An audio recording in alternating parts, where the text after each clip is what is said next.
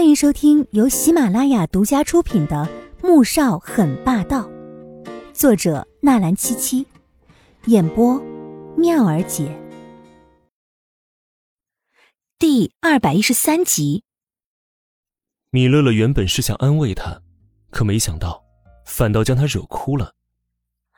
哎呀，小祖宗，你快别哭了！要是让你家大总裁看到，又得找我算账了。米乐乐说着，不时看向外面，就怕穆萧寒阴魂不散的忽然出现。季如锦耸了耸肩膀，抽着鼻子，低头一声不吭。你家大总裁不相信你吗？他认为你红杏出墙了？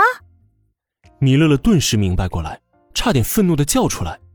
季如锦点点头，嗯，乐乐，我现在很想离婚，但是他不肯。米乐乐没想到事情已经严重到要离婚的地步，他听说穆萧寒不肯离婚，顿时叹了一口气。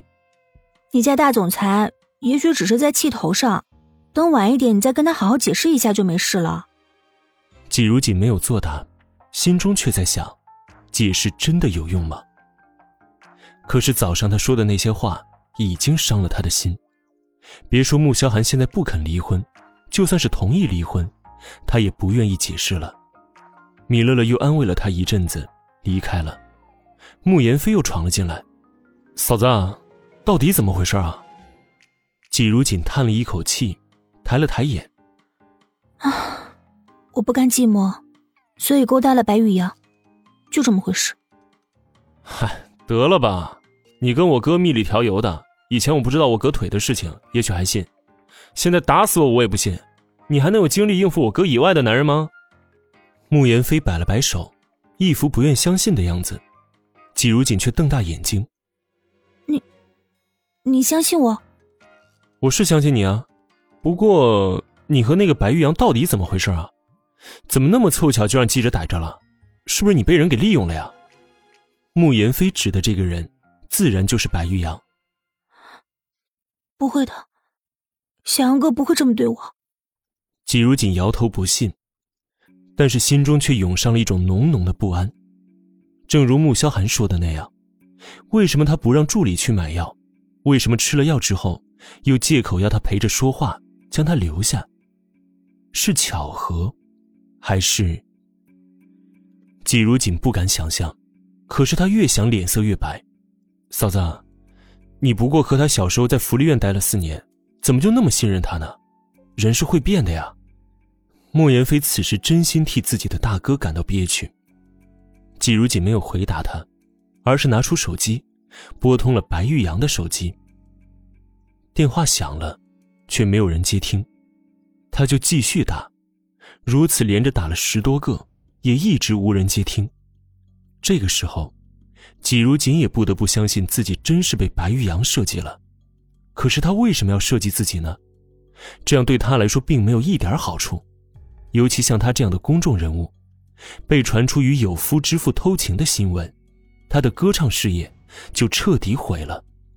所以这也是季如锦没有怀疑白玉阳的主要原因。对了，你小姑找到那份协议没有？季如锦只觉得脑袋都快爆炸了，索性将话题转移。穆言飞摇摇头，露出一副厌恶又鄙夷的神情，随即眼睛突然瞪大，看向季如锦。真的有那样一份协议啊！季如锦捂着嘴，惊恐的摇头：“没，没有，你听错了。”季如锦，你别把我当傻子啊！我根本没听错。慕言飞猛地站了起来，神情冷厉的瞪向他，逼问着。季如锦捂着嘴，死也不肯松口：“你听错了，或者是我太难过，我说错话了。不信，你大可以去公证登记署查呀。”慕言飞眯着双眼，紧紧的盯着他，直到看得季如锦心中发毛，忽然冷哼一声：“哼，我现在就去登记署查。”季如锦见他离开，这才松了一口气。虽然协议签了，但婚也真的结了，所以只要那份协议不曝光，任他们查到天上，这桩婚姻都是真的。可此时的穆蒹葭却是怒不可遏的揪着苏珊的头发，咬牙凶狠的吼着。贱人，你敢耍我！他在穆萧寒的二楼翻了个底朝天，结果什么也没看到，还像被当贼一样防着。下楼之后，又被大嫂一通奚落，讽刺他想得到穆氏想疯了，竟然平白捏造这种谎言，还警告他，以后再敢这样诋毁穆萧寒，就别怪他不顾亲情，向法院提出起诉了。苏珊只觉得头皮都快被扯下来了。几天前，刚拿了穆坚家两百万支票，没想到这么快，穆坚家就找过来，却是找人将他狠狠的凌辱一通。他现在又怕又恨，可连一点还手之力也没有。